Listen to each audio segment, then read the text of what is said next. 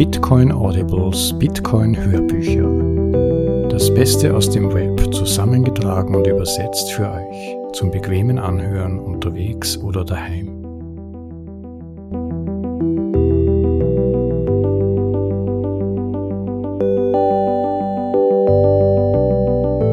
Willkommen zu einer weiteren Folge der deutschsprachigen Bitcoin Audibles, den besten Texten aus der Bitcoin-Welt, übersetzt und vorgelesen für euch. Heute habe ich einen weiteren für das Verständnis von Bitcoin bahnbrechenden Text von Pierre Rochard aus dem Jahr 2014 für euch, der sich mit einer wesentlichen Dynamik auf dem Weg zur sogenannten Hyperbitcoinisierung, die Durchsetzung des Finanzsystems mit Bitcoin als Basiswährung befasst, nämlich spekulativen Attacken. Ich wünsche euch wie immer spannende Einsichten und viel Spaß.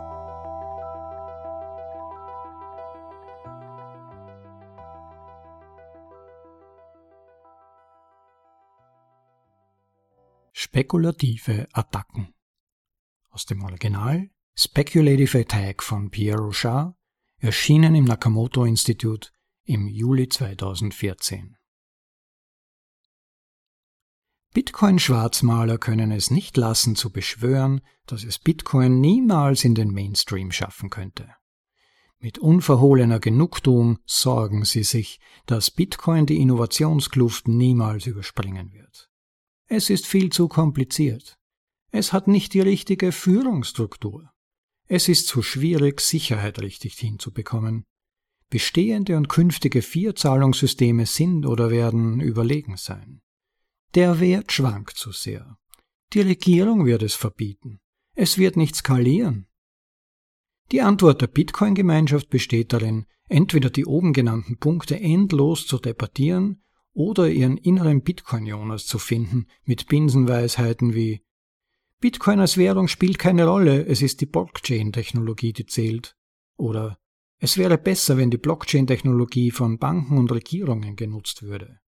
Oder Bitcoin sollte weiterhin eine Nische für Nerds sein, es ist nur ein Experiment. Oder Fiat und Bitcoin werden Seite an Seite leben, glücklich bis ans Ende ihrer Tage. Oder Bitcoin ist das MySpace der virtuellen Währung. Diese Trugschlüsse wären eigentlich jeweils einen eigenen Artikel wert, wenn auch nur um die psychosozialen Archetypen dieser einschlägigen Papageien zu analysieren. Einige der oben erwähnten Kritikpunkte sind zwar richtig, aber sie sind unzulässige Fehlschlüsse. Bitcoin wird vom Mainstream nicht mit großer Begeisterung übernommen, sondern ihm aufgezwungen werden. Gezwungen wie ihn durch die wirtschaftliche Realität keine andere Wahl gelassen. Die Menschen werden gezwungen sein, mit Bitcoins zu bezahlen, nicht wegen der Technologie, sondern weil niemand ihr wertloses Fiat-Geld für Zahlungen akzeptieren wird. Entgegen der landläufigen Meinung verdrängt nämlich gutes Geld schlechtes Geld. Dieses Verdrängen hat als kleine Fiat-Blutung begonnen. Es wird aufgrund spekulativer Angriffe auf schwache Fiat-Währungen rasch zu einem hohen Blutverlust mit potenzieller Todesfolge eskalieren. Das Endergebnis? Hyperbitcoinisierung. Mit anderen Worten, Ihr Geld ist hier nichts wert. Tiers Gesetz.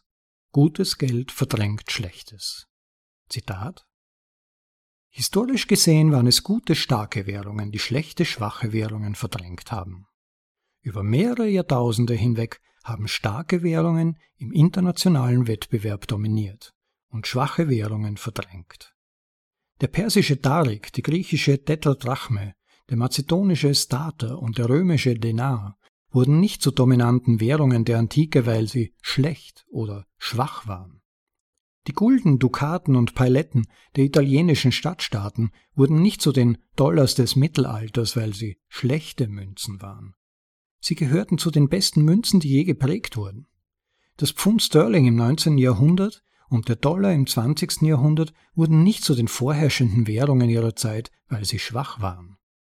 Beständigkeit, Stabilität und hohe Qualität waren die Attribute der großen Währungen, die den Wettbewerb um die Verwendung als internationales Geld gewonnen haben. Aus Robin Mandel Gebrauch und Missbrauch des Greshamson Gesetzes in der Geschichte des Geldes. Bitcoins sind nicht nur gutes Geld, sie sind das beste Geld. Das Bitcoin-Netzwerk hat die beste Geldpolitik und die beste Marke. Wir dürfen daher erwarten, dass Bitcoin schlechte, schwache Währungen verdrängen wird. Durch welchen Prozess wird Bitcoin zur dominierenden Währung? Welche Fiat-Währungen werden als erste verschwinden? Das sind aktuell interessante Fragen, da die notwendigen Voraussetzungen für diese Fragen bereits feststehen. Erstens Fiats blutende Wunden. Bitcoin tendiert aktuell dazu, seinen Wert mit jeder Welle neuer Nutzer exponentiell zu erhöhen. Das gute Geld vertreibt langsam das Schlechte. Zwei Faktoren treiben dies an. Erstens Verringerung der Informationsasymmetrie. Die Menschen lernen über Bitcoin und erkennen zunehmend, dass Bitcoin tatsächlich das beste Geld ist. Zusätzliche Motive könnten sein ADHS, zwanghafter Erneuerungsfetischismus ausgelöst durch unsere Nachkriegskonsumkultur und oder angeborene biologische Prozesse oder FOMO, Angst etwas zu verpassen, siehe Reue-Theorie und Gruppenzugehörigkeit auch bekannt als Geiz- und Statussucht oder PISD, Post-Internet-Stressstörung, auch bekannt als Umbruch. Das nächste große Ding, Internet des Geldes. Zweiter Faktor, zunehmende Liquidität. Der Kauf von Bitcoin ist heute bequemer und mit weniger Gebühren verbunden als noch vor einem Jahr. Es ist durchaus rational vorherzusagen, dass dies auch nächstes Jahr der Fall sein wird. Warum? weil der Verkauf von Bitcoins ein profitables und wettbewerbsorientiertes Geschäft ist. Warum? Weil die Menschen Bitcoins wollen. Siehe oben. Aufgrund der Gruppenpsychologie kommen die Neuankömmlinge jedoch in Wellen. Die Wellen haben eine destabilisierende Wirkung auf den Wechselkurs. Spekulanten sind sich über die Amplitude oder Wellenlänge der Adoption unsicher und Amateurzocker lassen sich von ihrer Begeisterung und anschließenden Angst überwältigen. Ungeachtet dessen ist der Preis, sobald sich die Flut zurückgezogen hat und die schwachen Hände aufgegeben haben, ein Mehrfaches höher als vor der Welle.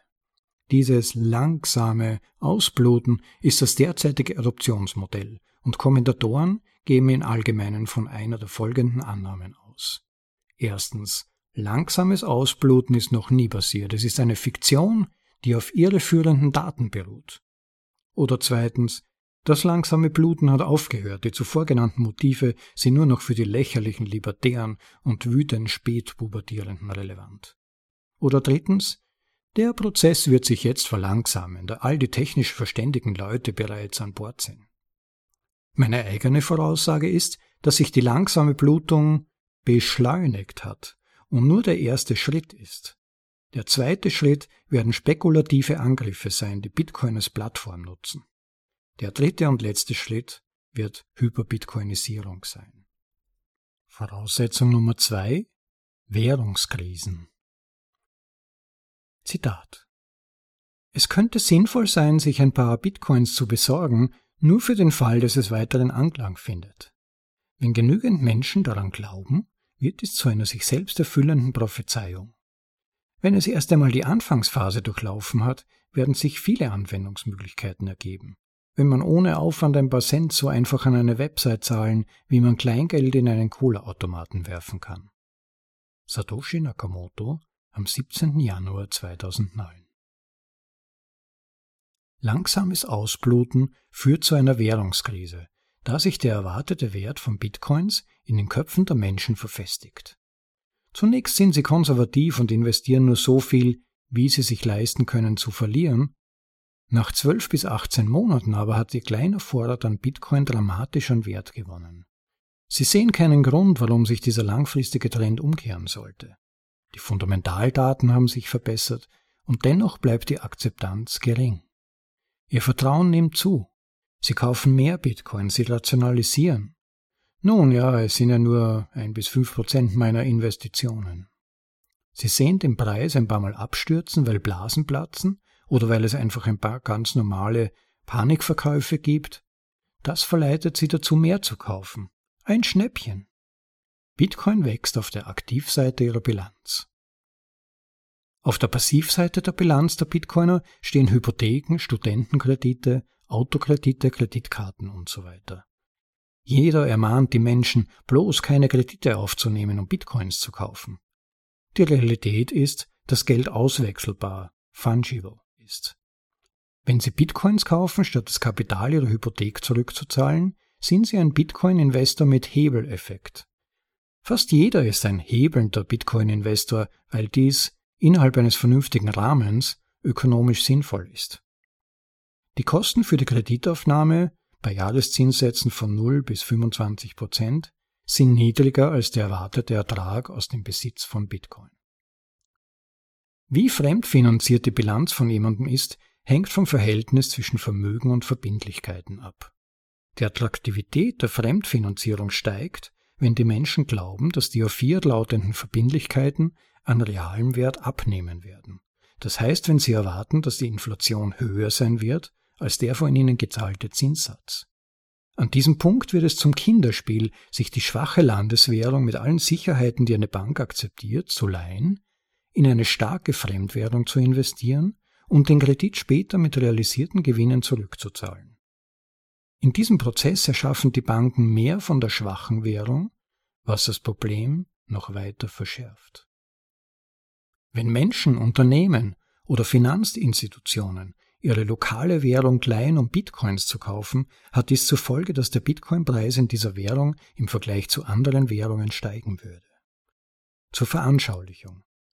Nehmen wir an, Inder aus der Mittelschicht würden nach und nach in Bitcoin einsteigen. Aus Tausenden von Käufern werden Hunderttausende von Käufern. Sie leihen sich indische Rupees durch die Aufnahme von Hypotheken auf unbelastete Sicherheiten, die sie haben.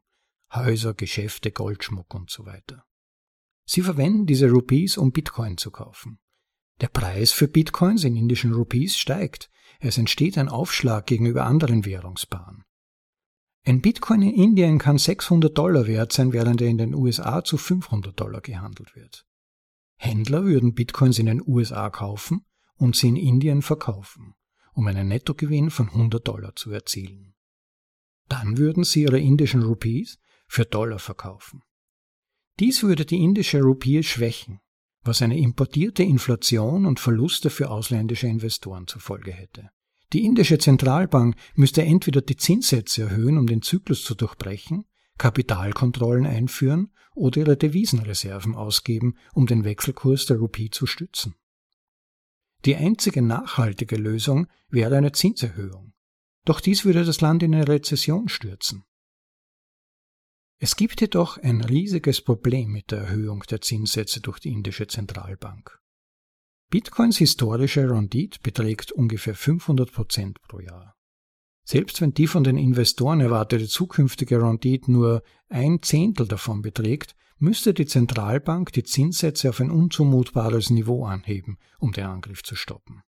Das Ergebnis liegt auf der Hand.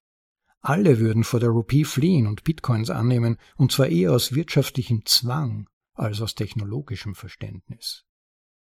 Dieses Beispiel ist rein illustrativ, es könnte zunächst in einem kleinen Land geschehen oder gleichzeitig auf der ganzen Welt. Es lässt sich nicht vorhersagen, wer wie seine Bilanz hebelt, und es aufzuhalten, wenn erst einmal der Damm bricht, wird unmöglich sein. Welche Länder sind am anfälligsten für eine Währungskrise?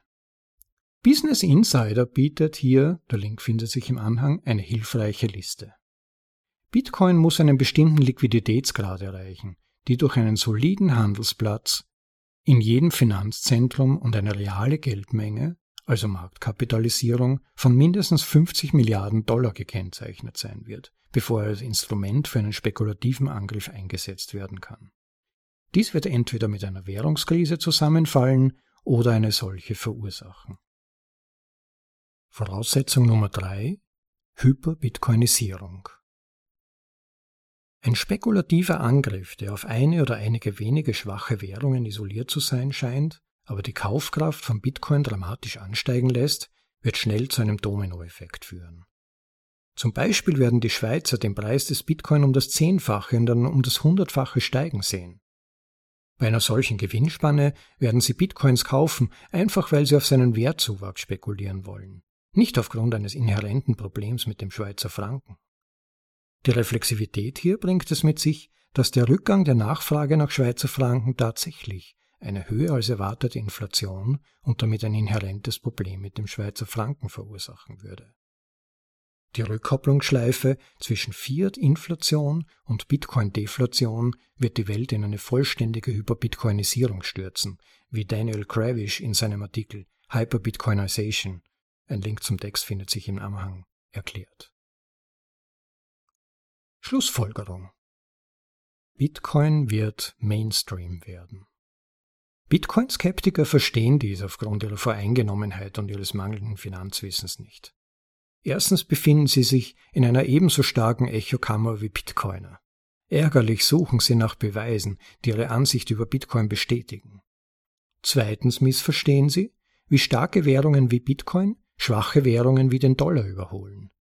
Es geschieht durch spekulative Angriffe und Währungskrisen, die von Investoren verursacht werden, nicht durch die sorgfältige Bewertung von Technikjournalisten oder Normalverbrauchern. Um diese bald ausgestorbenen Skeptiker zu ehren, hat das Nakamoto-Institut A Tribute to Bold Assertions ins Leben gerufen. Eine Liste prominenter Bitcoin-Kritiker und die Performance eines Bitcoin-Portfolios seit den von ihnen publizierten Bitcoin-Verkäufen.